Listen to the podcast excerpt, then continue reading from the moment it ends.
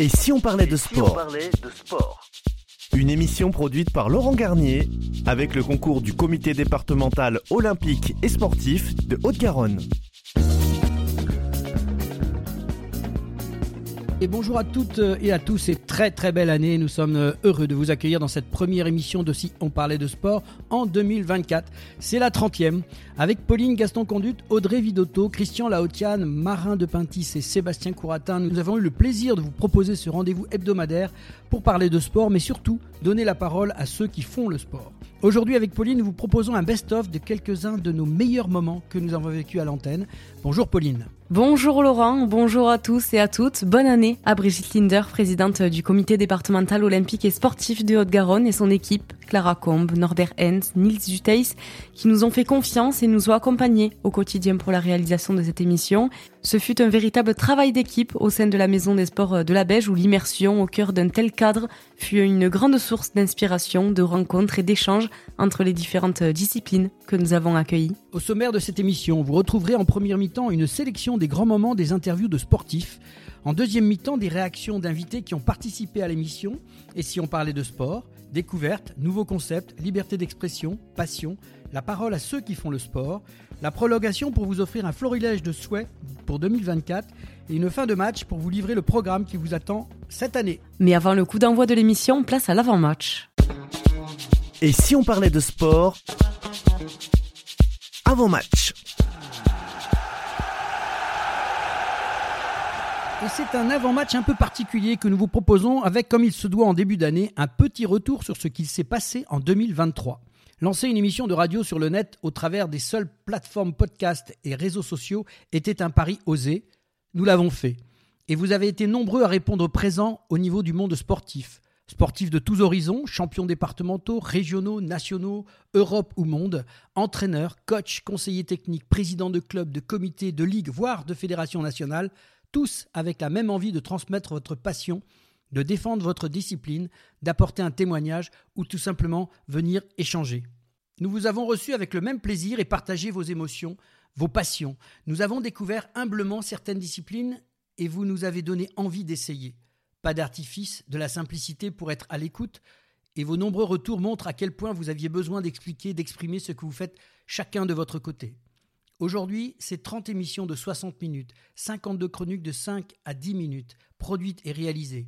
C'est plus de 120 intervenantes ou intervenants qui sont venus sur le plateau de l'émission Et si on parlait de sport? C'est le rendez-vous sport hebdomadaire du mercredi à 18h que vous pouvez réécouter comme bon vous semble sur les différentes plateformes podcast et sur notre chaîne YouTube. Auditrices, auditeurs, vous êtes de plus en plus nombreux à nous écouter. Les indicateurs montrent chaque semaine l'intérêt croissant que vous portez à ce nouveau concept. Nous vous en remercions. Continuez à nous suivre et parlez-en autour de vous. Plus on parlera de nous, plus on parlera de vous. Merci Laurent pour cette belle synthèse de l'émission à laquelle j'ai pris plaisir de participer, une véritable aventure humaine et sportive comme journaliste. Il est temps à présent de lancer le match avec la première mi-temps. Et si on parlait de sport? Première mi-temps. Une première mi-temps où nous vous proposons quelques temps forts de nos émissions avec les réactions de champions. Pour commencer, nous allons écouter Swan Bejm, championne de France, d'Europe et du monde de taekwondo et entraîneur national de l'équipe de France de Pumse. J'ai été championne de France donc dans la catégorie individuelle, mais également aussi en catégorie paire mixte, donc avec un partenaire euh, masculin, et également en trio féminin. Donc euh, là, où, euh, en fait, le travail est complètement différent, c'est-à-dire qu'on va vraiment viser la synchronisation avec les deux autres partenaires, chose qui est aussi visée en mixte, mais c'est plus simple de travailler à deux qu'à trois. Le taekwondo se prépare à fond pour les Jeux Olympiques de 2024, mais pas que. Il y aura aussi la suite. Donc ça ne s'arrête pas à 2024. Il y aura aussi Los Angeles en 2028. Et, euh, et ça se prépare maintenant. Donc ces championnats du monde, c'est très prometteur pour 2024, mais on va enchaîner tout de suite avec le circuit sur les grands prix qui vont être en fait euh, bah, déterminants sur le ranking international de ces, euh, de ces athlètes hein, pour pouvoir se positionner sur ensuite la préparation de Los Angeles. le karaté, c'est simplement sport de démonstration lors de, des JO de Tokyo, alors que euh, le, le, taekwondo est olympique depuis 2000. Alors moi, j'ai démarré le taekwondo, j'avais 16 ans. C'est euh, à la suite d'une bah, première carrière sportive de, de gymnaste. Et donc, euh, c'est à la suite de, pour la petite histoire, hein, c'est à la suite de l'explosion euh, AZF1 qui a fait exploser ma, mon gymnase euh, donc, où je pratiquais la gymnastique sportive à l'époque. Et puis, j'étais à un âge, vous savez, l'adolescence, parfois, ben, on a envie d'autre chose. Hein, et donc, ben, la gymnastique, je l'ai mise un petit peu de côté. Et puis, j'ai j'ai débuté le taekwondo comme ça, par hasard, en rencontrant un ami de ma mère dans la rue. Bah, à 16 ans, j'ai commencé et puis à 18, 18 ans, ouais, 18-19 ans, j'avais, euh, je participais à mes premiers championnats d'Europe de, de Donc, euh, Disons que l'avantage qu'avait la gymnastique, bah, c'est que ça construit euh, très très bien les, euh, athlètes. Hein. C'est un sport euh, que je recommanderais de base. Hein. Et, moi, ça m'a permis quand même d'avoir une progression très très rapide. Sur l'ensemble, je dirais, des arts martiaux, pour, pour moi, la, valeur la plus importante, hein, c'est le respect. Le respect suivi ensuite de l'humilité. Et il faut quand même beaucoup de persévérance et ça, c'est vraiment euh, une école de la vie que, bah, que je préconise pour, euh, pour tous et à tout âge. Place maintenant à Bastien Blanquet, champion de France de paddle 2023. On a fini troisième avec l'équipe de France au dernier championnat du monde à Dubaï. Euh, donc ça a été une première historique. Personne n'avait, personne, aucune équipe de France n'avait fait ça avant, que ça soit chez les filles ou chez les garçons, il me semble. on a été super contents parce qu'on était, notre objectif était quatrième ou cinquième, parce qu'on avait fait quatrième deux ans avant au championnat du monde à Doha.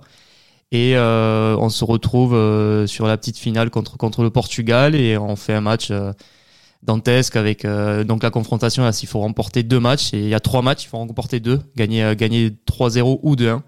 Et on a gagné, on a gagné 2-1 et c'est Thomas et moi qui donnons la victoire sur le troisième match décisif à minuit au bout de la nuit contre les Portugais. C'était juste exceptionnel, très bon souvenir. J'ai fait du tennis assez jeune, mais je suis un des rares joueurs euh, être dans les meilleurs français à avoir été première série ou seconde série ou au niveau au tennis. J'ai fait un peu de tennis, beaucoup de foot. Et après, un sport de raquette me manquait. Sur Blagnac, euh, sur Toulouse, on était une région où il y avait euh, où il y avait du paddle depuis très longtemps. Et, et, par hasard, en commençant à jouer avec ma famille, je, on connaissait le sport parce qu'il y avait été un sur Blagnac, un dimanche, on jouait avec mes sœurs et mes parents j'ai aimé vers 13-14 ans. Je me suis inscrit à l'association qui va à Blagnac et, euh, et, après les compétitions, j'ai eu des bons résultats tout de suite. Et après mes études, j'ai décidé de partir sur Madrid en faire ma carrière. Dès que j'ai goûté au paddle, ça reprenait tous les euh, tous les coups du tennis. C'était un sport qui se joue à deux, donc c'est quand même un petit peu un sport collectif, même si ta carrière est individuelle. Et c'est un sport fun, c'est ludique, c'est sympa, c'est convivial. On est proche de ses adversaires aussi, on est proche de son partenaire. Moi, c'était un coup de cœur tout de suite et, euh, et j'ai tout de suite regardé. J'ai passé des heures à regarder le le circuit pro euh, sur YouTube où il y avait les vidéos, il n'y a pas encore la télévision, euh, c'était pas encore télévisé et euh, je tombe amoureux et je me suis dit je veux faire ça, je veux faire ça comme comme carrière et, et, après mes études, parce que mes parents m'ont dit faut quand même faire un peu d'études et après j'ai eu l'opportunité de partir sur Madrid et, et de vivre quelques années là-bas. Tournons-nous vers Daria Fastre-Boursinac, joueuse de tennis au stade toulousain. J'irais déjà de prendre goût à la compétition, qui est davantage de, de jeunes filles qui, plaisir à, s'inscrire en tournoi, en compétition, parce que c'est vrai qu'il y a toujours, a toujours une différence euh, assez importante euh, entre les, tableaux hommes et femmes. Euh, il y a beaucoup moins d'inscrites. Donc ça, ça part de bah, maintenant la nouvelle génération qui, je pense, va être plus motivée aussi pour faire de la compétition. Après, moi, le tennis, j'ai commencé, ouais, ça m'a rapidement plu. Je faisais d'autres sports à côté et les premiers matchs m'ont vraiment, ce côté mental, tous ces aspects-là, complexe. Euh, stratégie aussi. Cette stratégie, ouais, mm. ça m'a tout de suite euh, motivé. Ça m'a frustré d'abord en premier, mais c'est de toute façon, il faut, faut, aimer quand on fait du tennis, faut aimer aussi euh, cette tension, cette frustration. Et mais c'est ce qui m'a motivé derrière à aller m'entraîner pour essayer de progresser. Continuons avec Sylvain Chavanel, cycliste professionnel de 2000 à 2018, ayant remporté trois étapes du Tour de France et qui a été six fois champion de France du contre-la-montre. Bah, c'est la première année tout d'abord que je suis pas sur le Tour de France H24 euh, euh, tous les jours. Euh, voilà, donc c'est mon premier mois de juillet depuis tant d'années, donc c'est après plus de 20 ans, auprès des miens, auprès de ma famille. Donc j'apprécie énormément et comme tout supporter et tout passionné, je suis le Tour de France par la télévision. Ce qui m'a marqué, c'était mon premier tour en 2001. Donc j'arrivais d'un milieu amateur. Et puis bah, le rêve de tout, cycliste amateur, c'est d'un jour participer au Tour de France. moi, c'était le cas, mon premier tour euh, très jeune, à 20 ans. J'étais le Benjamin du Tour. Donc moi, ça m'avait marqué parce que le Tour, c'est surdimensionné, c'était une foule énorme. Euh, donc ça, c'est une image qui, reste gravée à jamais pour, euh, pour moi. J'ai des défis, mais après, j'ai plus l'âme compétiteur que j'avais dans les années passées. Je me fais plaisir, donc je fais un peu de triathlon que j'ai découvert il y a deux ans, trois ans. Après, je fais des, courses de chevaux donc en tant que driver amateur. Donc je, peux driver pour des propriétaires. Donc ça, ça me procure aussi des sensations. C'est ce que je recherche aujourd'hui. Et puis après, bah, j'ai des projets immobiliers, tout ça, donc personnel, ce qui me permet d'être actif Passons à la boxe avec Bilal Benama, champion d'Europe des moins 51 kilos et qualifié pour les Jeux Olympiques de Paris 2024. Une belle médaille d'or et une qualification surtout pour, euh, pour les Jeux Olympiques de, de Paris 2024. Alors écoutez, euh, moi la boxe c'est surtout une affaire de famille. Euh, mon père, mes oncles qui étaient, qui étaient boxeurs à l'époque, donc moi c'est que j'ai commencé très tôt, à l'âge de 4 ans. Euh, le papa, euh, euh, voilà, quand il disait de venir, il fallait venir. Bon après au début c'était c'était plus c'était plus pour jouer, pour voilà, moi il y avait mon frère aussi, donc je m'amusais beaucoup avec lui. Et voilà, c'est à partir de l'âge de 8 ans où j'ai commencé à faire des de, où j'ai commencé à boxer, mais c'était plus de la boxe éducative où c'était que du toucher. Donc, donc là, c'est vraiment là où, la, compétition a commencé pour moi. Et puis ensuite, là, je me suis révélé, ça a été à l'âge de 14 ans où j'ai fait pour la première fois champion de France. Donc c'est là où vraiment euh, tout a basculé, où j'ai commencé à intégrer euh, l'équipe de France euh, jeune, donc et le haut niveau surtout. donc c'est vrai que c'est très tôt, 14 ans c'est jeune, mais mais voilà c'est là où tout a décollé pour moi. Tout commence par les sacrifices. moi j'ai quitté ma famille à l'âge de 15 ans, où je suis parti en sport-études à Nancy à l'autre bout. C'est vrai que ça a été, ça a été dur, mais des sacrifices qui ont payé, qui ont payé parce que par, euh, par la suite, euh, j'ai commencé à faire des résultats. Euh, j'ai fait médaille de bronze au, au, championnat du monde. Ensuite, derrière, j'ai, j'ai encore confirmé avec, avec un été champion d'Europe. ensuite, ben, vice-champion du monde.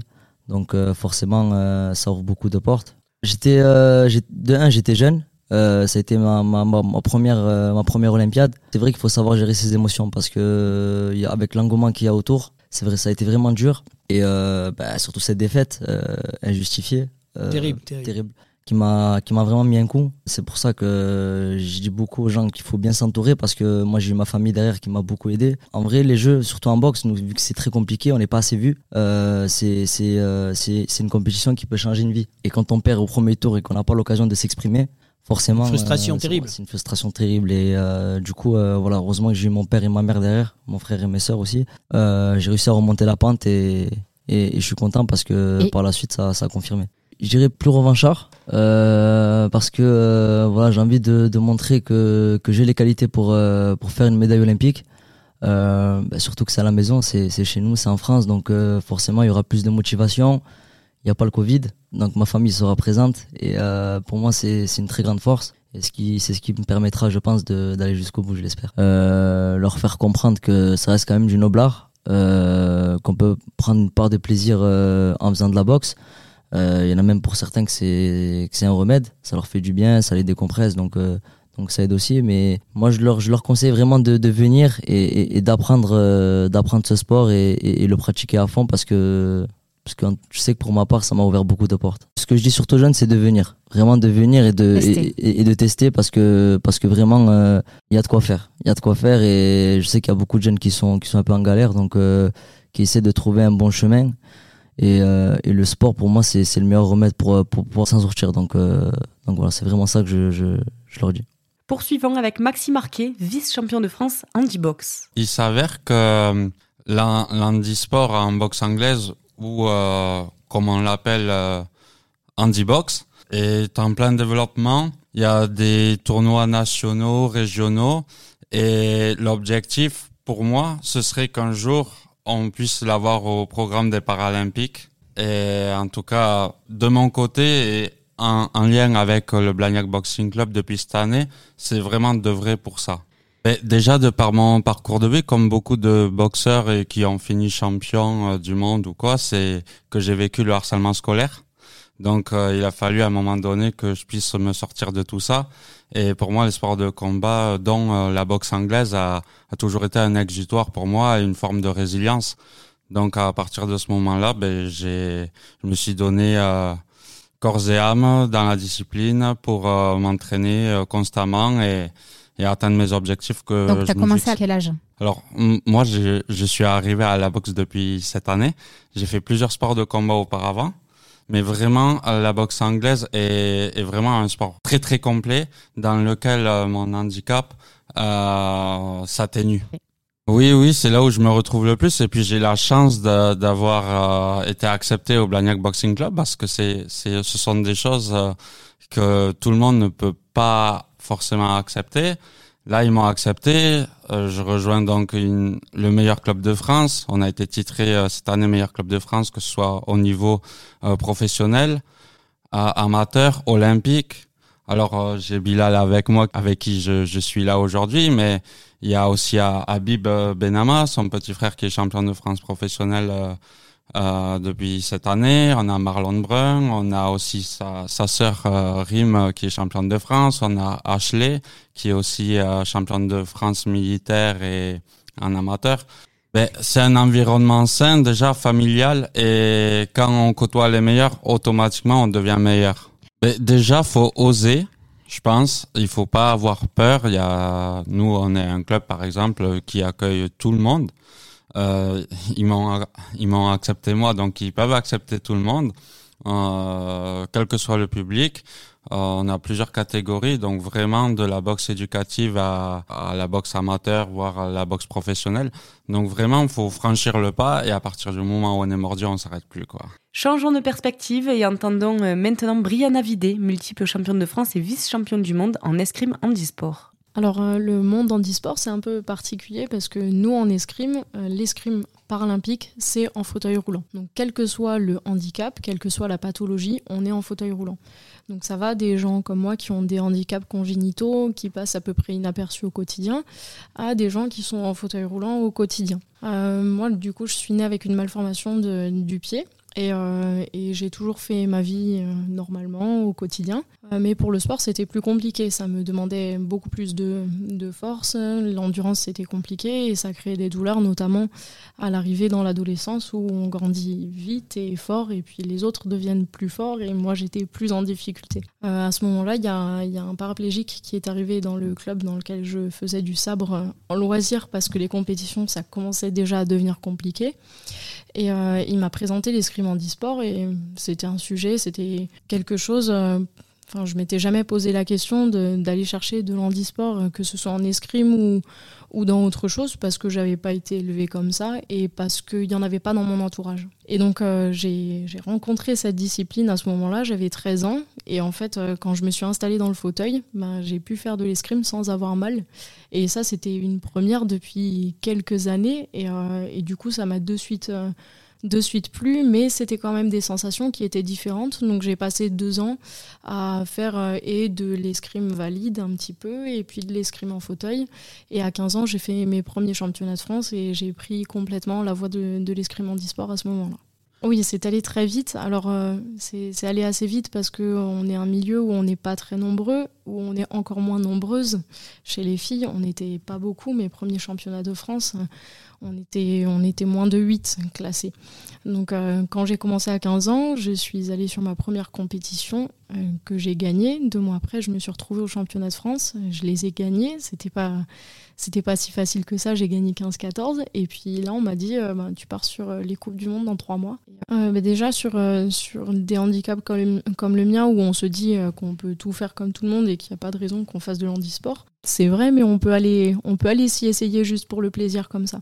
Ici en Occitanie, on a la chance d'avoir plein de clubs d'escrime et plein de clubs qui proposent de l'escrime handisport parce qu'il faut savoir que euh, les clubs d'escrime handisport sont mélangés aux clubs d'escrime valides.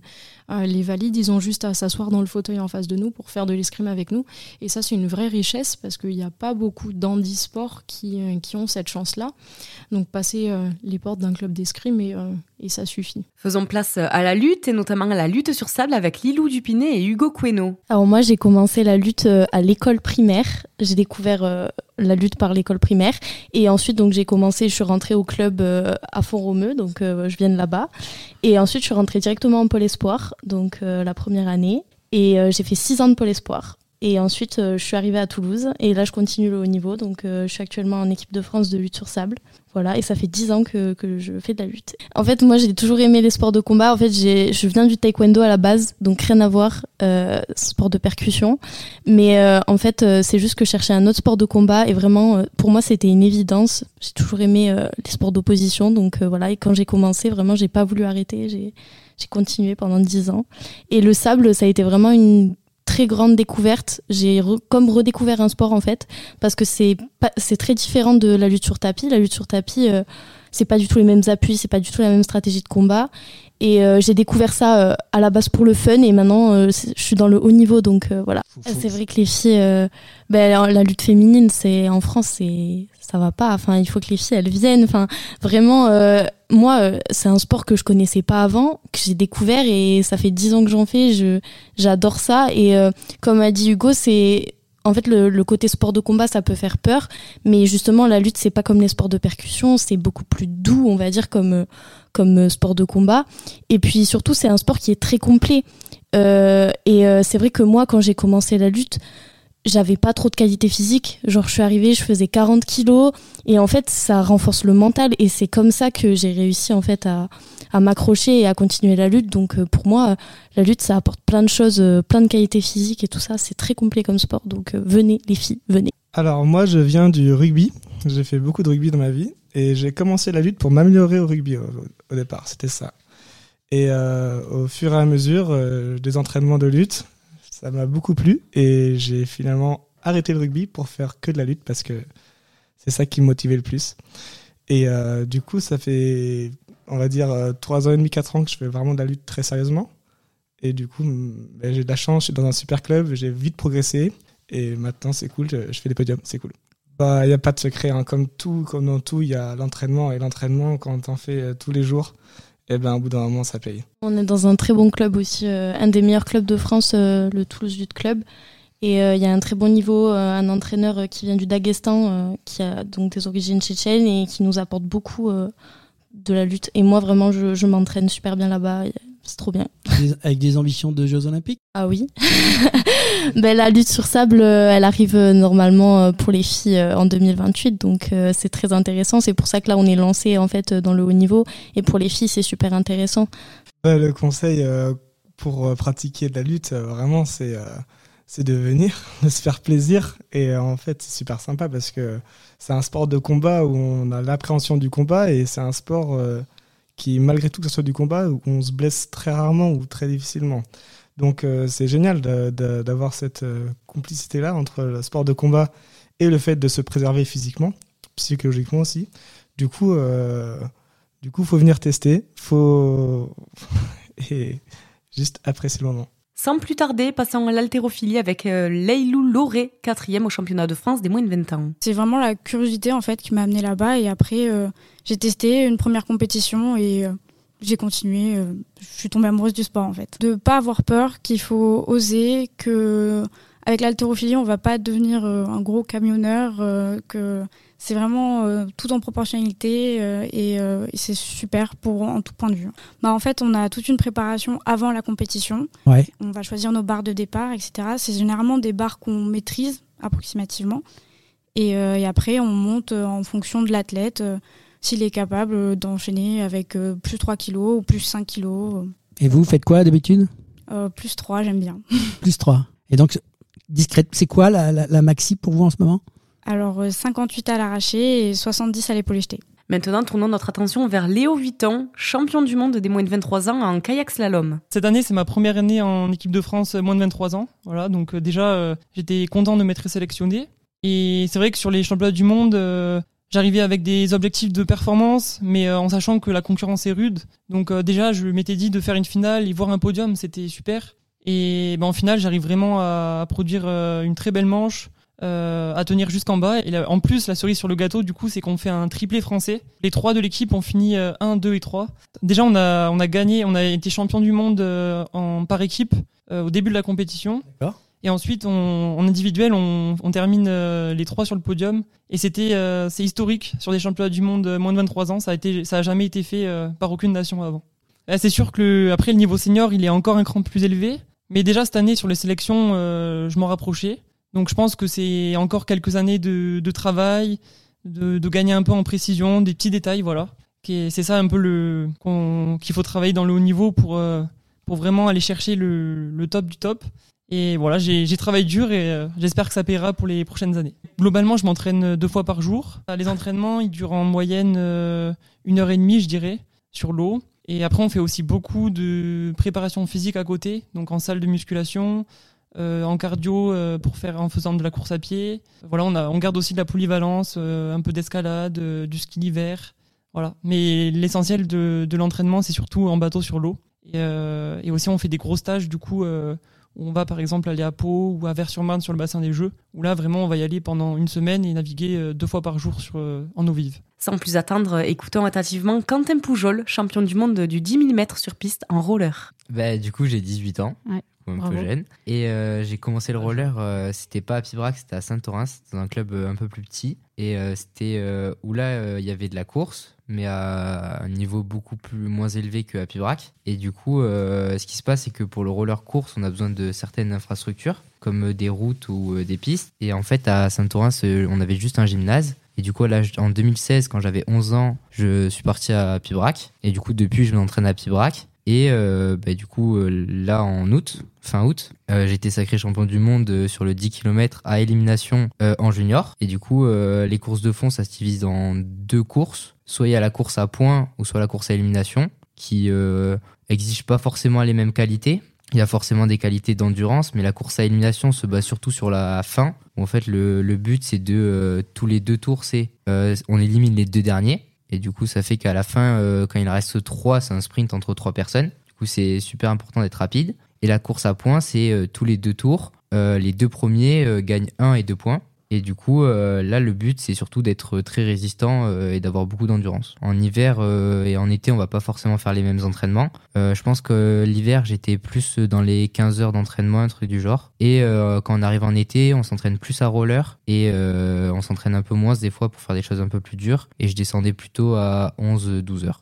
Ben, quand j'étais tout petit, à l'âge de 6 ans, j'avais beaucoup d'énergie et j'aimais beaucoup le sport et du coup, euh, je suis allé au forum des associations de euh, ma ville. Et du coup, euh, j'ai essayé plein de sports. Et il y avait le roller. Du coup, je me suis inscrit au roller. Ça m'a beaucoup plu. Et au fil des années, du coup, j'ai continué. J'ai réussi à être assez performant dès le plus jeune âge. Du coup, j'ai aimé ça et, et j'ai continué. Quelques mots maintenant de la part de Julie Legatenji, capitaine de l'équipe du Toulouse Féminin Handball. Moi, je pars du principe qu'à partir du moment où je peux tout concilier et que tout est bien défini et clair, il faut y aller. Il ne faut pas se mettre de limites. Après, c'est vrai que c'est pas simple. Il y a des, il faut se trouver des petits ajustements. Des fois, des fois, j'ai des entraînements juste avant ceux des petites, donc je dois partir un petit peu avant l'entraînement euh, pour pouvoir assister au mien. Mais, euh, mais je me dis que tant qu'il y a du plaisir et, et de la passion, c'est une organisation. C'est toujours pareil. C'est mon activité professionnelle me permet aussi de pouvoir gérer ces temps-là parce que je travaille à mon compte. Donc, c'est moi qui choisis mon emploi du temps quand j'ai envie de travailler et quand j'ai pas très envie non plus. Mais, euh, mais ça me permet de pouvoir euh, gérer ces temps de récupération, aller travailler et m'investir euh, dans les trois domaines. Et ce qui est intéressant, je trouve, c'est que hum, ma passion, le handball, me permet de travailler dans un domaine de performance, que ce soit moi ou avec les jeunes, parce qu'on est dans un registre de performance aussi. Mais dans ce métier de coach sportif, en fait, je peux travailler juste sur du sport bien-être, donc, c'est-à-dire que la performance, on s'en fiche, ça passe au second plan. Par contre, tout ce qui est euh, sport-santé, euh, ça, c'est intéressant aussi. Donc, ça me permet de pas toujours être dans la même dynamique et la même philosophie. Donc, euh, je travaille avec des gens, ça peut être des personnes qui reprennent le sport, des personnes qui veulent commencer, qui veulent s'entretenir, qui, et c'est un régal. Une journée type, elle se... alors, on va partir du principe qu'elle a deux entraînements dans la journée. Donc, euh, par exemple, le, lundi, euh, je me lève. Alors, si j'ai des coachings avant, le matin, je vais travailler. À midi, c'est entraînement jusqu'à 1h15. Après, euh, on mange, on récupère un peu, on repart travailler s'il y a d'autres coachings. Après, je vais entraîner les petites à 18h30 jusqu'à 19h45. Et après, je file à la muscu à 20h jusqu'à 21h15. Ça, c'est une journée assez assez complète, on va dire. Personnellement, quand tu passes autant de temps dans quelque chose, euh, il faut vraiment que ça te passionne. Et c'est pas simple tous les jours. Hein. Il y a des entraînements, c'est dur. Des fois, il n'y a pas que le handball, il y a du physique. ce qui est des fois un peu, pénible, mais ça fait partie du sport, donc euh, c'est une réelle passion. Et je pense qu'à partir du moment où tu perds ça, t'arrêtes. Tu t'investis plus autant. Tu vas faire du loisir, euh, mais s'entraîner 6-7 fois semaine, se déplacer à l'autre bout de la France, revenir. Non, c'est de la passion. Sinon, tu le feras. Enfin, moi, personnellement, je ne le ferai pas. À partir du moment où il n'y a plus de passion, j'arrêterai. Écoutons aussi Marion Tess, arrière droite du Toulouse Féminin Handball. Du coup, moi, ça fait huit mois que je suis blessée, donc euh, c'est pas le même parcours que Julie à côté. Euh, moi, la journée, je suis en rééducation à Medipol toute la journée et le soir, on s'entraîne. Et euh, depuis deux mois maintenant, moi aussi, j'ai ouvert euh, une entreprise qui s'appelle le Puppy Yoga. Je sais pas si vous en avez entendu parler. Ah, voilà, Et tu en parles. Voilà, C'est c'est super. Ça me fait un petit peu de pub, tant mieux. Et en fait, le principe, c'est voilà, c'est de la relaxation euh, avec une prof de yoga euh, classique, tout à fait normale. Et on associe ça en fait avec de la socialisation euh, de chiots, donc de chiens. Et donc sur une séance d'une heure, un éleveur de la région va pouvoir le mettre en avant, euh, faire partager sa passion, euh, une race, parce que nous on essaye de travailler avec des races pas trop for- forcément connues, pour euh, bah, par exemple des chiens dits dangereux entre guillemets, que les gens n'auraient pas forcément à premier regard aller les voir. Et donc pour eux surtout ça leur permet de bah, d'être quand ils sont plus grands. d'avoir une certaine maturité, d'être bien dans leurs pattes. Donc c'est une activité qui associe les deux et ça marche bien parce qu'on est complet tous les week-ends. Euh, moi, c'est un petit peu pareil. Je me suis souvent posé la question, euh, la différence, c'était la passion ou pas. Parce que moi, je pourrais faire n'importe quel autre sport, euh, j'adore ça. Donc, euh, mais le hand, comme bah, je pense comme Julie, hein, ça fait des années qu'on est dedans. On a réussi à avoir à atteindre ce niveau-là, donc euh, ben, on force là-dedans. Mais euh, oui, comme dit Julie, je pense que si on n'avait pas la passion, euh, les voyages à l'autre bout de la France et les entraînements tous les soirs, qui sont pas tous forcément euh, faciles, euh, il y aurait pas. Donc, euh, oui. Enfin, c'est Auristel Mars qui va terminer cette première mi-temps, médaillée en tennis paralympique au JO de Barcelone en 1992 et Atlanta en 96. Alors moi j'étais passionnée euh, de gymnastique. À l'âge de 7 ans, je commence la gymnastique. Donc entraînement effectivement quasiment quotidien. Et puis nous sommes à 15 jours des championnats de France. Et donc un entraînement intensif. Et là ça va être la chute, la mauvaise chute. Euh, je vais chuter sur le bas du dos, fracture luxation de la colonne vertébrale qui va entraîner une paraplégie, une paralysie du membre inférieur. Donc effectivement, tout s'écroule, c'est tout bascule, ma vie bascule. Et euh, donc un an de rééducation, beaucoup de questionnements. Mais l'ADN parle. et euh, on est sportif, quand on est sportif, on est sportif. Donc l'ADN parle et là je vais me... Dès que je peux, j'ai une très grande envie de reprendre le sport. Au début, vraiment que pour le plaisir, hein, aucune, aucune ambition. Quand on se remet d'un accident si grave, d'un basculement de vie euh, très aussi important, euh, donc il y a sa force, sa propre force, c'est vrai. Moi, j'ai la chance d'être très optimiste, euh, d'être une battante. hein, Enfin, on est sportif, on est battant, mais j'ai la chance effectivement d'avoir un super entourage qui me porte toujours, qui me porte, qui est très très optimiste également. Et euh, donc, je continue en quelque sorte ma vie euh, comme avant. Le but, il est là. hein. Euh, et puis moi, voilà, donc très vite le sport. Et euh, donc je vais réfléchir, je me dis quel, quoi, quel sport faire. Parce que moi, à part la gymnastique et la danse, qui étaient mes deux grandes passions, euh, c'est compliqué. Et puis bon, se retrouver en fauteuil à l'âge de 14 ans, forcément, c'est une très grande rupture. Et là, je, me, je me dis pourquoi pas le tennis? Donc moi, au début, je, je choisis le tennis en e-sport parce que le cours, c'est le même. Parce que je me dis, aller taper la balle sur un cours au soleil le week-end, j'idéalise un petit peu avec mes frères, des copains. Bingo, je trouve ça super. Donc c'est ma première idée. Et puis je commence les entraînements. Et puis euh, donc au début très difficile, hein, très compliqué, repartir de zéro, tout réapprendre, euh, alors que j'étais au niveau. Enfin bon, c'est très dur mentalement, physiquement. Mais l'ADN parle, donc je persiste. Et puis je commence les entraînements réguliers. Et quelques gars, mais plusieurs années plus tard, me voilà reparti cette fois-ci avec mon fauteuil. Et, euh, et là je vois bien que, ben, ma foi, je prends du plaisir. Je commence à être compétente sur un cours malgré mon fauteuil roulant. Et ça c'est une vraie découverte. hein. Le handicap, euh, certes, le handicap, mais je deviens une sportive, je deviens une joueuse de tennis. Bon, il- me faut des mois, des années, mais euh, donc des tournois, je monte, donc je m'inscris à des tournois. Au début, je perds et puis je gagne de plus en plus. Et là, je monte dans les classements, donc départemental, régional, national. Et là, déjà, plusieurs années se sont écoulées. Et, euh, et là, je commence à prendre du plaisir. Bon, il m'a fallu quelques temps parce qu'effectivement, hein, avant, après l'accident, mais je commence à prendre plaisir et, surtout, euh, ben, coup droit, revers, euh, service, volé, ma foi, ça marche pas mal. Et je gagne euh, et je marque des points, euh, je mets en place une stratégie. Enfin bref, je deviens compétente, quoi. Et je me fais plaisir. Et là, j'intègre le groupe France je deviens membre de l'équipe de France.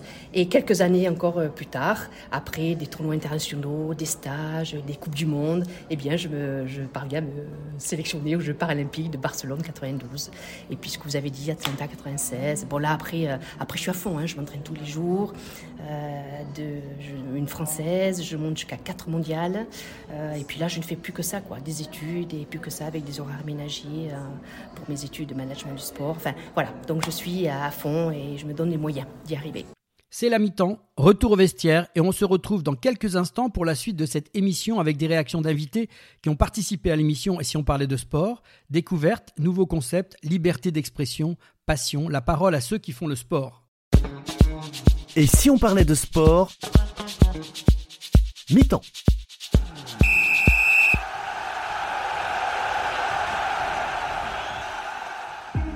Passionné de sport, vous souhaitez participer à son développement sur le territoire de la Haute-Garonne Alors ne cherchez plus. Le comité départemental olympique et sportif de la Haute-Garonne est là pour vous. Notre passion commune, l'excellence sportive et l'olympisme. Le CDOS 31 accompagne les comités départementaux et les clubs dans leur développement. Par des formations adaptées aux bénévoles salariés pour développer leurs compétences, par l'organisation de multiples manifestations sportives dans lesquelles vous pouvez être intégré, à travers la mise à disposition de volontaires en service civique. Alors contactez le comité départemental olympique et sportif de la Haute-Garonne dès maintenant par mail contact@cdos31.org ou au 05 62 24 19 02. Ensemble, faisons briller la Haute-Garonne à travers le sport. Et si on parlait de sport? Deuxième mi-temps. Retour dans l'émission et si on parlait de sport, découverte, nouveaux concepts, liberté d'expression, passion, la parole à ceux qui font le sport avec des réactions d'invités qui ont participé à ces émissions. Bonjour Maxime, on est très heureux de te réaccueillir dans Et si on parlait de sport. Tu es présent pour notre soirée de présentation de ces 25 émissions et nous on a eu la joie euh, de t'accueillir pour représenter euh, le sport et notamment l'handisport euh, lors d'une émission radio. Est-ce que tu peux te présenter et nous raconter un petit peu et témoigner de ton expérience auprès de notre émission? Alors, ben, moi, comme précédemment dit, euh, je suis Maxime Arquet, donc euh, je suis boxeur euh, en boxe anglaise en handisport. Je suis vice-champion de France en handibox, c'est le terme qu'on donne pour la boxe anglaise en handisport. Et je suis très honoré de répondre favorablement à, à l'invitation. l'émission précédente dans laquelle je suis passé avec mon confrère Bilal Benama, c'était une super expérience. Nous avons pu euh, témoigner de notre parcours sportif, mais aussi personnel. Et nous avons vraiment euh, ressenti vraiment euh, une réelle bienveillance, un accueil très chaleureux et vraiment une équipe vraiment très à l'écoute et très humaine dans le sens de l'écoute, qui est très important au niveau de la radio notamment. Comment t'es ressorti après l'émission? Quels étaient tes ressentis et qu'est-ce que voilà comment t'étais après? Franchement, été fier d'avoir pu euh, participer à, à, à une émission de radio qui qui venait juste de naître puisque elle est toute jeune et de pouvoir aussi euh, participer à, à son expansion et derrière euh, été très content de pouvoir la promouvoir sur sur mes réseaux derrière et je lui souhaite vraiment de, de réussir euh, dans sa quête euh, future. Est-ce que ça a pu promouvoir un peu tes valeurs, ton parcours et est-ce que ça t'a permis aussi d'augmenter ta visibilité? Euh, Je pense qu'il y a eu une certaine émulation, il est vrai.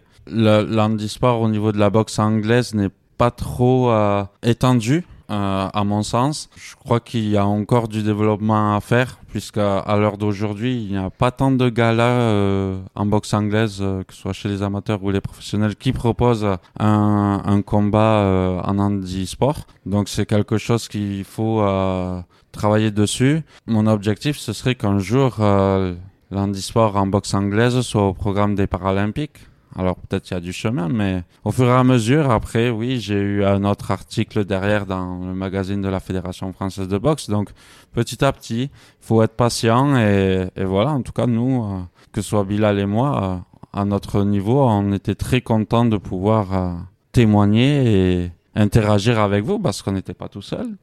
Donc voilà, c'est. Merci beaucoup.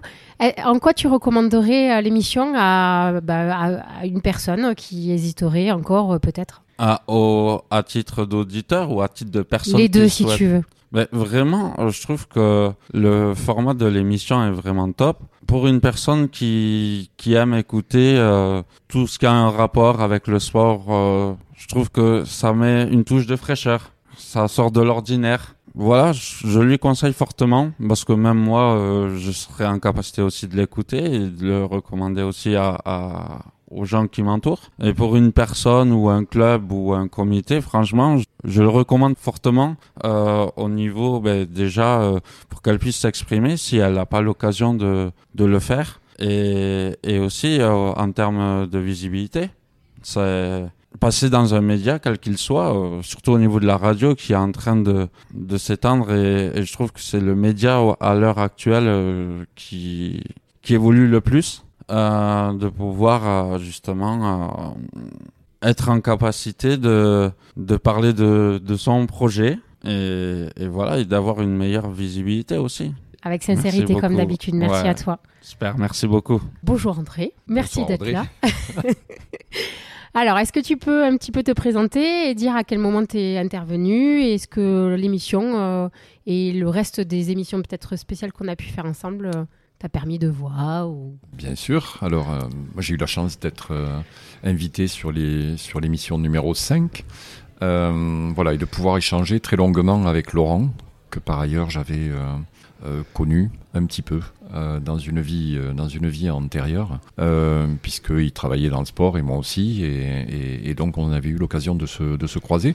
En fait, euh, j'ai créé un magazine de sport en 1998 euh, que j'ai cédé euh, quelques années plus tard après un, démarrage euh, et un projet très très sympa. Et puis je l'ai racheté par passion 15 ans, 15 ans plus tard et je le dirige maintenant depuis euh, depuis 5 ans depuis 2019 et je trouve que en fait et si on parlait de sport euh, par les personnes qui y travaillent euh, Laurent bien entendu mais Audrey euh, Pauline euh, et, et tous les autres a des valeurs communes avec euh, euh, Sport Région et euh, les activités que l'on euh, que l'on propose, les, les, les- outils de communication que l'on propose. Euh, donc il est, ce rapprochement était naturel et on est allé un peu plus loin ensemble puisque euh, on a parlé de beach volley bien entendu qui était un événementiel euh, que, que nous avions créé. Euh, et on a on s'est rejoint après à Dialogue Sport. Dialogue Sport qui était un colloque. C'était une première également cette année. Un colloque qui que nous souhaitons récurrent maintenant tous les tous les ans et peut-être plus, euh, et sur lesquels on s'est dit, euh, ben, nous, on va euh, proposer un plateau d'intervenants sur des, su- des thématiques et des sujets euh, qui concernent le sport et, et l'actualité du, du, du sport et, et ses problématiques également. Euh, voilà, avec une, une réelle, un réel souhait d'essayer de, de, confronter des idées et d'essayer de faire, avancer ces, sujets-là. Et on s'est dit, c'est bien, on va le, on va le faire dans un, dans un amphithéâtre. hein, il y aura un certain nombre de spectateurs. Euh, mais peut-être qu'on peut essayer de faire perdurer ça. Alors évidemment, ça va apparaître dans le magazine, c'est une évidence, mais mais il n'y a pas le son, il n'y a pas l'image, il n'y a pas voilà. Et et donc euh, ben, le son, euh, on pouvait le trouver avec vous. Et, euh, et donc on a souhaité vous inviter sur sur Dialogue Sport et puis ça a été accueilli immédiatement. On ne sait plus d'ailleurs maintenant qui c'est qui a invité l'autre. et euh, et vous avez accompagné cet événement, voilà, qui va nous permettre aujourd'hui, enfin qui a déjà permis de la communication, mais qui va permettre encore beaucoup d'autres choses à, l'avenir, puisque la première maquette euh, euh, de l'émission spéciale qui sera qui sera consacrée à, à cet euh, cet événement va sortir dans les mois à venir euh, et ça va donner une continuité euh, et un lien avec ce qui sera fait l'année prochaine et j'espère qu'on trouvera euh, effectivement les mêmes les mêmes terrains d'entente sur les années à venir parce que parce que ben, je suis fidèle au partenaire et et, on a trouvé un partenariat qui a bien fonctionné et j'espère qu'il se poursuivra à, à l'avenir. Merci. Quels sont les avantages pour toi justement de cette émission radio? Tu parlais tout à l'heure de traces. Oui, euh, beaucoup d'arguments sont donnés évidemment à propos de et tout à fait réels et, et, efficaces euh, euh, autour de autour de et si on parlait de sport, l'argument que, que, je souhaite moi mettre en avant, c'est la trace que l'on laisse. Alors pour ma part, avec le papier, vous avec le son, euh, d'autres avec des, images.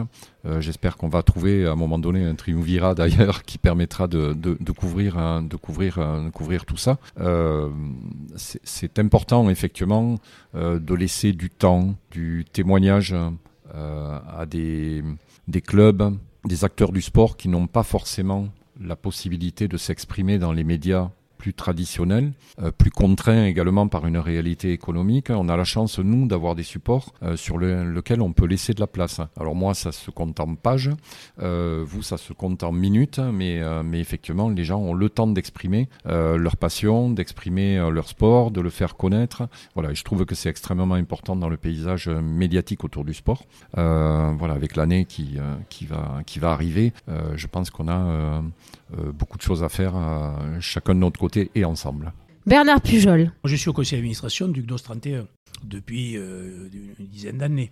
Donc, euh, aux côtés de Brigitte et de l'équipe. On a vu, effectivement, euh, on a vécu la genèse. Euh, Brigitte qui nous avait informé qu'il y avait une possibilité euh, de, bénéficier euh, de, médias et Laurent Garnier, effectivement, qu'on félicite avec toute son équipe, hein, sans oublier personne, qui a su amener cette compétence et ces moyens. Donc la genèse, elle y était. Si on parle sports, alors moi je l'ai connu parce qu'effectivement, il y a eu les premières émissions et que le rugby a participé, nonobstant la Coupe du Monde, hein, on n'avait pas, pas, donc c'était un peu le moment de parler rugby. Un et, peu. et à Toulouse ou en Haute-Garonne, pourquoi pas, voire Occitanie. Donc euh, on a été euh, effectivement acteurs et présents sur les émissions. Euh, sur le concept, effectivement, on a vite euh, constaté que, euh, comme l'a dit Laurent ce soir, euh, les images, tous les médias que l'on connaît, que ce soit presse écrite, nos, nos grands supports médiatiques, on les connaît, ils savent faire et on les en remercie. Mais ces podcasts qui sont proposés au club, aux comités départementaux, euh, n'existaient pas, n'existent pas. Il euh, y, avait, y avait ce vide. Et si on parlait sport, euh, les résultats de ce soir, euh, la 25e émission et les résultats de ce soir euh, sur les impressions YouTube et, autres statistiques amènent à dire que d'emblée, c'est une réussite. Le besoin y était et la compétence est là. Et il faut maintenant faire l'effet boule de neige pour qu'effectivement plus de clubs, plus de comités euh, viennent y participer. Moi, je n'en pense que du bien, bien entendu. Tout ce qui est communication, euh, faire savoir est très important pour euh, toutes nos entités sportives, clubs ou comités départementaux. On a dit ce soir que on ne savait pas communiquer. Les clubs, les, les, les, bénévoles sont pris dans beaucoup de tâches. Et effectivement, on n'est pas dans l'entreprise, c'est pas la première priorité, bien que, euh, parce que tout ce qui se fait, on a un peu de, de, mal à le faire savoir. Et c'est bien de pouvoir les amener à prendre conscience réellement qu'il y a des organes où ils ont la parole et ça sera repris. Et il faut que, entre tous, comme ce soir, on s'est tous rencontrés, euh, toutes activités sportives euh, confondues, pour parler de nos sports, de toutes les thématiques autour du sport. Euh, et là, on y est très sensible avec tout ce qui est euh, euh, sociétal, le handicap, la nutrition, la santé, les addictions, et j'en passe. Et là, effectivement, c'est un grand vecteur et, c'est bienvenu Si on parle sport. C'est très agréable. Je n'écoute pas toutes les émissions tout le long, parce que j'ai un peu de rugby et un peu autre chose à faire aussi dans ma vie. Mais je prends toujours plaisir à écouter et à découvrir d'autres personnes, d'autres activités. Et il faut qu'elles viennent euh, encore plus euh, nous l'expliquer, nous, nous, nous, le faire partager. Pense aussi à écouter le quiz à la fin. Hein. Oui. Non, mais c'est vrai. Oui, oui. Alors, alors je, je vais être franc. Euh, J'en ai beaucoup entendu parler, mais je me le réserve. Euh, je, je, ne suis pas. Alors, j'ai pas. Comme un bon dessert. Ah, comme un bon dessert. Ouais, ouais, ouais, assurément, assurément. Je, je n'entends que, que les bienfaits et la bonne humeur et tes capacités à à l'animer. Donc euh, je, je les manquerai pas. Et c'est vrai que au début, je, n'avais pas trop le temps entre les périodes, la Coupe du Monde, euh, j'ai pas négligé, mais euh, je et nous le regardons un, un peu plus. les chiffres sont là. Euh, c'est entendu euh, et vu beaucoup plus. Donc, euh, ben, tant mieux, c'est que ça marche et, il faut effectivement continuer le projet dans son ensemble, comme nous l'a explicité Laurent. Hein. Il n'y a pas que faire des émissions, il y a aussi construire la pérennité, le partenariat, l'économie. Bien sûr, c'est très important pour évoluer, aller plus loin et, et devenir fort et écouter. Si tu as un petit mot, une recommandation à faire? Ben, Une recommandation, j'appellerai bon, moi je suis déjà Ogdos. Euh, le rugby, on n'était pas Ogdos, euh, parce qu'effectivement, on a la chance d'avoir des, structures qui font que euh, on est Calliope, on a notre IREF, on a on a beaucoup de salariés, beaucoup de compétences. Et moi, je n'y suis pas venu pour raisonner besoin. Et avec les amis du GDOS, on raisonne beaucoup plus mutualisation des problématiques. Hein. Et comme on l'a fait un peu pour respecter mon sport. On en reparlera ailleurs. Euh, on se regroupe sur des thématiques. C'est pas nos sports, ce ne sont pas nos chapelles uniques. Non, ce sont les valeurs générales du sport. Voilà, exactement. Et, ça, ça c'est très important. Donc moi, je le conseillerais, oui, je le conseille euh, à tous les sportifs. Et j'ai des contacts qu'il faudra. J'ai un Sofiane Oumia que j'ai entraîné au rugby, qui est quand même euh, quelqu'un de connu et qui doit communiquer euh, de par son parcours sportif, son parcours humain. il, faut qu'il vienne nous parler et il le fera. Il y a un ami là qui est la structure de pétanque, je sais pas quoi, ben, ils ont leur problématique aussi. c'est un sport de loisir, mais c'est une activité sociale, humaine et qui, mais qui vit comme nous, euh, de, de, fréquenter euh, des bénévoles, des adhérents, avec toutes les problématiques et les bienfaits, on parle toujours des problématiques, et les bienfaits bien sûr de, de nos associations. Et bonjour, donc je suis Nino Pelloli, préparateur mental, et été intervenu donc en mois de juillet, il me semble, dans les premières euh, dans les premières émissions de si on parlait de sport, et j'ai fait une chronique justement ben, pour me présenter, présenter la préparation mentale, et ce que ça pouvait apporter aux sportifs, ce que ça apporte aux sportifs que, que j'accompagne. Ce qui avait de positif, ce qui était très intéressant, c'était l'ambiance déjà. D'avoir une heure, de parler vraiment de sport avec eh ben, des sportifs qui sont passionnés, des dirigeants qui sont passionnés. Donc c'est toujours, euh, toujours très intéressant de parler avec euh, plein de sports différents. Donc j'étais, euh, lorsque j'étais intervenu, j'avais un skipper, Mathieu, et, et on avait parlé de cyclisme aussi. Donc vraiment une bonne ambiance, passionné de sport, de la bonne humeur. Et ça m'a permis d'avoir la chronique pour la communication, de communiquer. Toujours intéressant d'apprendre des choses, de communiquer aussi auprès des sportifs, euh, donc d'être entendu en tant que préparateur mental, de présenter ce qu'est la préparation mentale, des choses qui sont importantes. Euh, et c'est un outil aujourd'hui dont je me sers pour la communication sur la page, euh, sur la page YouTube qu'on a avec, avec ma collaboratrice. On va on communique dessus, on le met en, en lien pour, pour parler à tout le monde et pour pouvoir ben, nous présenter, présenter, euh, présenter ce qu'est la préparation mentale. Donc Cindy Laplace aussi, qui est ta collaboratrice et qu'on a eu aussi la chance euh, de recevoir aussi dans l'émission et qui nous a bien parlé de la recette de la préparation mentale. Exactement, dans la recette du bœuf bourguignon. C'est ça. Donc on peut avoir tous les outils pour être performant à une compétition et que euh, ben, il faut savoir le mettre en place et que l'aspect mental est une chose importante pour le mettre en place pour être performant en compétition. Donc les choses importantes sont vraiment ça, les valeurs, la bonne humeur, le bon moment qu'on passe tous ensemble, la passion du sport qui nous anime tous et toutes, je pense, intervenants, chroniqueurs, etc. Euh, et l'utilité pour, euh, pour la communication. Toi, personnellement, comment t'es ressenti d'une émission radio? T'avais eu l'habitude de, euh, de, faire de la radio? T'en avais déjà fait? Et non, c'était ma première émission de radio. Et donc, c'était quoi tes ressentis ou voilà? Découverte, très agréable. Très agréable, et c'est pour ça que la notion de plaisir vraiment de convivialité, de bonne humeur est importante parce que j'avais vraiment passé un bon moment de découvrir et puis le plaisir de découvrir quelque chose de nouveau aussi. Et donc ouais, un vrai, un vrai plaisir d'avoir, d'avoir fait ma première fois avec Question Palais de Sport. En quoi tu recommanderais à quelqu'un d'autre, euh, notre professionnel peut-être, de passer dans une chronique euh, et à qui, voilà, à, ton avis, quel serait euh, le public ou les personnes qui, qui auraient intérêt ou qui seraient peut-être intéressées pour faire leur propre chronique aussi comme toi? Ce sur quoi je peux recommander, c'est vraiment bah, le plaisir de passer un bon moment. Déjà, c'est la première chose, c'est passer un bon moment. Utile pour la communication. La chronique, ça peut être intéressant. Bah, tout, toutes les personnes qui finalement sont dans, le milieu du sport et qui œuvrent pour, euh, pour les sportifs, pour le monde du sport. Euh, je pense par exemple à des nutritionnistes qui pourraient être intéressants pour eux de, de parler d'eux, de, des choses qu'ils pourraient apporter aux sportifs.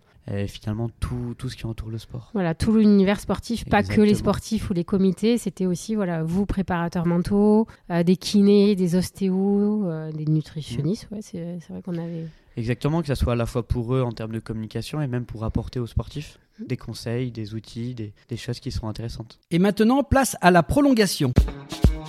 Et si on parlait de sport, la prolongation. On se retrouve pour la prolongation avec un florilège de souhaits pour cette nouvelle année 2024, année sportive par excellence avec l'événement phare des Jeux Olympiques à Paris 2024. Je vous souhaite à tous une excellente année 2024, sportivement, olympiquement et humainement, et restez en forme. Je vais souhaiter de bonnes fêtes à, à tout le monde, au milieu sportif, mais, mais, mais également en fait à l'équipe. hein. C'est votre premier Noël. Euh, J'espère qu'il sera bon et, et, et qu'effectivement vous allez repartir avec un beau cadeau du Père Noël et que vous pourrez euh, euh, renouveler, euh, renouveler tout ce que vous avez fait cette année et, et, grandir. Mais, mais j'en suis sûr parce qu'il y, y a les valeurs et il y a, il y a les personnes pour le, pour le faire. Les, les premiers vœux qu'on peut souhaiter, euh, euh, c'est de la paix, surtout euh, au-delà de tout. Et surtout la paix, quoi. Le bonheur, les familles retrouvées. On arrive sur ces fins d'année où les fêtes doivent nous, nous réunir. Donc ça fait un peu vieux con ce que je dis, mais quand on voit ce qui se passe partout, qui au nom de quoi et de rien, on se fout sur la gueule, on, on se malmène, on se tue. Donc moi j'app- j'appellerais déjà à ce simple sourire, à ce simple respect, qui que l'on soit, quelle que soit sa couleur ou sa confession. Euh, déjà ça, c'est le vœu le plus cher. Et au travers du sport, le sport illustre euh, toutes ces valeurs d'accueil, d'acceptation, de partage, de lien, de respect. Puis ça fait du bien quoi le sport. Donc euh, faisons du sport, rencontrons-nous, passons de bons moments, parce que si tout est sérieux, il faut pas qu'on se prenne au sérieux. Ce n'est que du sport, mais c'est tellement grand. Il faut le faire savoir, y compris à nos collectivités et nos élus. Ça, c'est un cheval de bataille que je mène et que je mènerai toujours. On ne pourra pas peut-être toujours supporter toutes ces problématiques. Il faut qu'on soit fort pour être reconnu et faire que le sport, effectivement, soit le plus grand terrain de jeu pour nos jeunes et moins jeunes, bien portants ou moins, filles ou garçons. Voilà tous mes voeux de bonne santé. En tout cas, Audrey et Pauline, je suis ravi euh, d'avoir euh, autant de compétences, de charme. C'est un bonheur de vous, de vous côtoyer. Tous mes voeux de bonheur à tous ceux qui nous, qui nous écoutent. Euh, ce que je souhaite, c'est beaucoup de réussite. Pour les sportifs, de prendre beaucoup de plaisir dans leur sport. De la réussite, ok, mais beaucoup de plaisir, parce que c'est une chose qui est primordiale dans, dans le sport et qui est parfois un petit peu oubliée. Donc vraiment, prenez du plaisir et de la réussite. Alors pour 2024, on sait que c'est une année olympique. Euh, ce que je souhaite eh ben, à tous les sportifs, c'est euh, de faire du résultat et euh, surtout euh, prendre du plaisir. Et euh, pour les on leur adresse tout notre soutien et euh, notre euh, engagement euh, à soutenir leurs actions pour organiser le mouvement sportif et faire de cette année 2024 une grande année de fête. Pour 2024, euh, j'aimerais souhaiter à tous les comités départementaux, tous les clubs, tous les sportifs de la Haute-Garonne et même des autres départements, allez, soyons fous, une excellente année 2024 euh, qui rime avec l'olympisme et ses valeurs, une année pleine de sport. Alors souhait pour 2024, alors je vais peut-être redire ce qu'ont dit mes, mes deux collègues, c'est que nous sommes en année olympique et donc je souhaite euh, bien à l'ensemble des bénévoles, des athlètes, du mouvement sportif, l'ensemble du mouvement sportif de vivre ces jeux comme quelque chose d'extraordinaire. Et j'espère que on en aura un bel héritage. Je voudrais aussi souhaiter une belle année 2024 à notre émission parce que elle a bien démarré en 2023 et vraiment c'est un outil très important pour favoriser la communication et créer du lien pour l'ensemble du mouvement sportif. Et si on parlait de sport,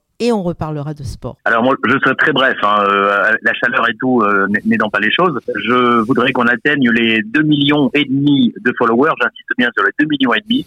Et euh, je souhaite une très longue vie à Et si on parlait de sport et que vous soyez toujours plus nombreux à nous suivre et à vous abonner à notre super chaîne euh, sur le web. Eh ben, déjà de belles fêtes de fin d'année et que l'année 2024 soit une merveilleuse année, pleine de projets, pleine de projets sportifs. Mon souhait pour 2024, ce serait d'intégrer un maximum de personnes sur l'aventure euh, donc des Jeux Olympiques et Paralympiques de Paris 2024. Oui, bah je souhaite surtout que cette nouvelle année 2024 soit remplie bah, de plein de réussites, de défis sportifs à relever avec brio, d'émotions partagées euh, autour de notre passion commune pour le sport et pour toutes ces belles valeurs qui, qui rassemblent tout- toutes les personnes. J'ai vraiment vraiment passé une année incroyable en votre compagnie, explorant bah, une multitude de disciplines sportives, découvrant des histoires inspirantes et célébrant euh, bah, les exploits de sportifs aussi exceptionnels. Et c'est grâce à vous, euh, cher auditoire, que cette aventure bah, continue de grandir et de s'épanouir, alors que, que vraiment cette nouvelle année vous apporte santé, bonheur et réalisation de tous vos objectifs, qu'ils soient euh, sportifs ou personnels. Et continuez vraiment à vivre votre passion pour le sport, à soutenir vos équipes euh, favorites, à vibrer et à transmettre vos valeurs euh, qui vous animent. Donc bonne année 2024 à tous. C'est la fin du match et de cette 30e émission. Retour au vestiaire pour les grands rendez-vous à venir et le programme de la semaine prochaine. Et si on parlait de sport? Fin du match.